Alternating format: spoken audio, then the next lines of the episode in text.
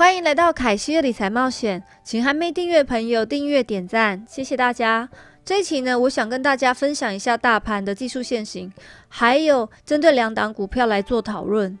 这星期是美国最重要的一周，波动会随着选举和疫情波动加剧。星期五也要将公布的十月就业报告，所以大家有心理准备。对我来说，大跌大买，小跌小买，不跌不买。目前我会提高我手中的现金部位在三十 percent，所以如果任何机会，我一定会好好把握。从道琼线形图我们来看，道琼虽然形成一个 N 头，可是到颈线的地方二六五零零有支撑。我们从红 K 英镑来看，留下一个很长的下影线来打定桩。第二天呢，开盘阳 K 棒低点是开在一根定桩的上面。今天呢，跳空上涨就有机会倒转反转。不过呢，可以看到二七四六二有压，如果能成功的话，盘势变强，将会往下一个平台挑战，就有可能从 N 头变 W。再来，我们看一下纳斯达克的线形图，虽然和道琼一样是 N 头，但是表现上有差别。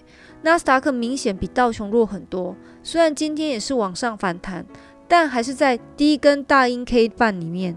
并且五十日线有压一一二三零，虽然二十日和五十日的线型是往下，但是呢，一百五十日跟两百日还是向上走，所以中长期来看，科技股还是向上。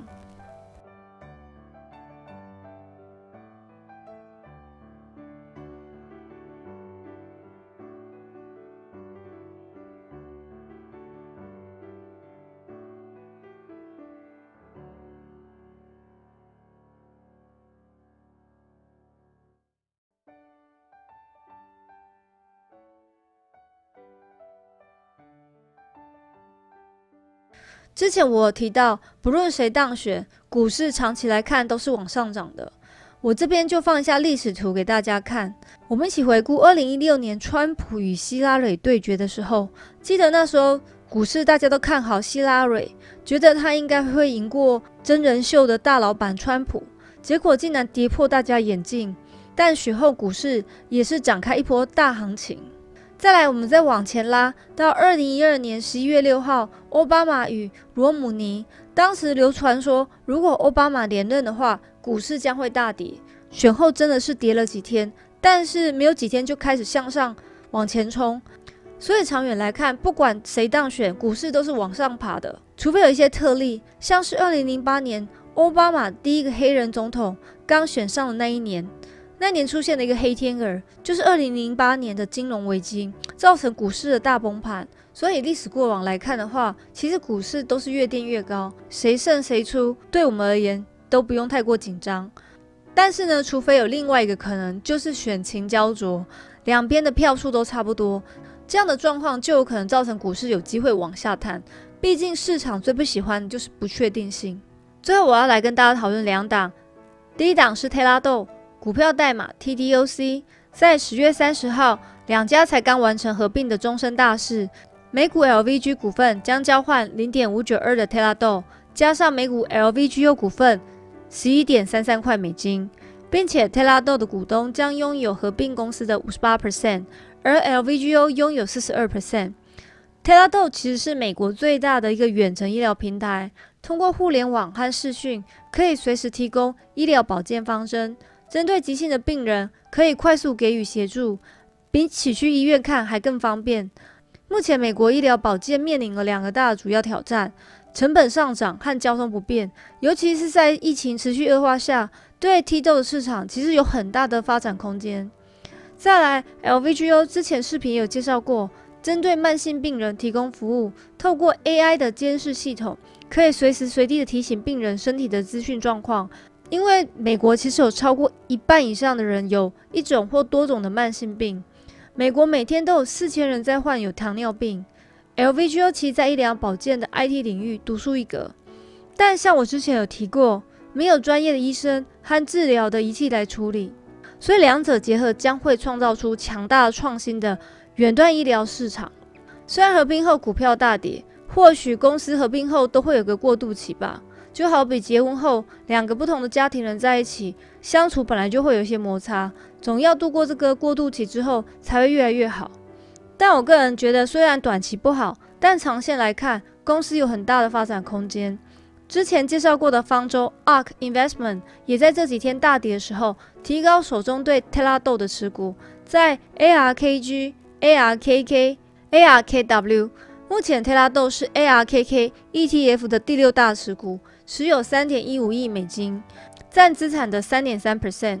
女神在股价下跌时购买了更多股票，我觉得这表示她对远程医疗行为的发展，觉得长期是看好的。我手上的 LVG 合并成 Telado 之后，我暂时打算不要卖出，因为我发现如果卖的话，可能反而会亏损，所以我打算有机会的时候再加仓手上 Telado 的仓位。第二档是嘉年华邮轮，股票代码是 CCL，很早期我就介绍过了。邮轮真的是标准的疫情受灾户，我也觉得是很投机的选择。虽然上周五美国疾病管制局与预防中心 CDC 解除了。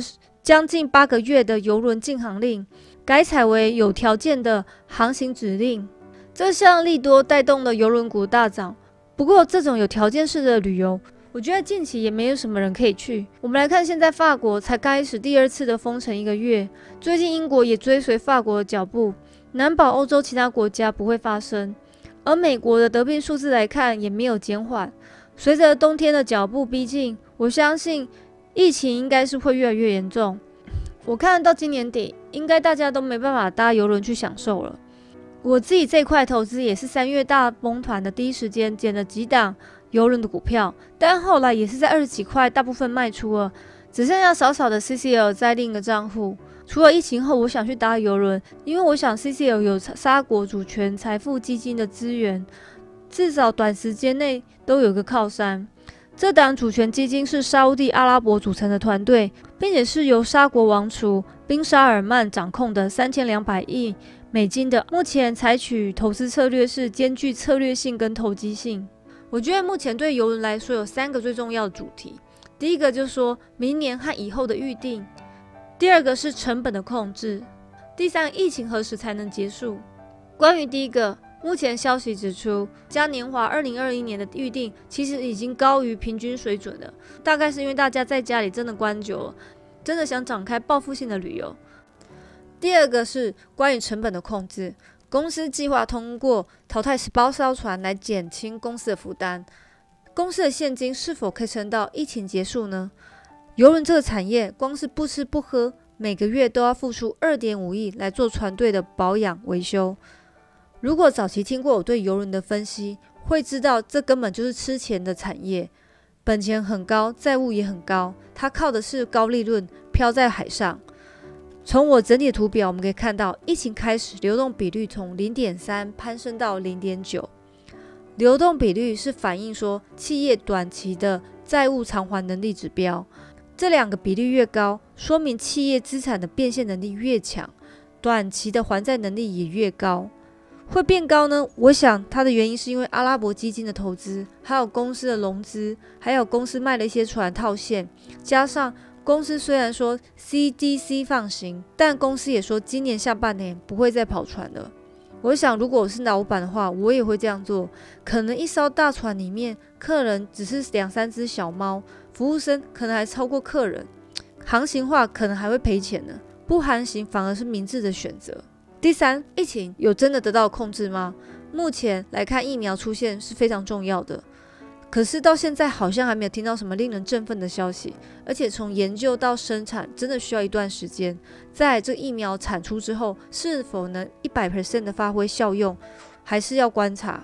个人觉得呢，邮轮产业如果能撑过这次的浩劫的话，也需要一些时间去恢复它的光辉时刻。在五六月之间，其实我都以短买短卖过，但是随着时间，我认为风险也随之增加。毕竟这个行业算是还没有营运，也是要花钱去保养，加上负债也很高，需要很多资金周转。所以我顶多买一点短炒，但不会把它变成长期投资，因为如果要长期投资，就要有心理准备，长期拥抱。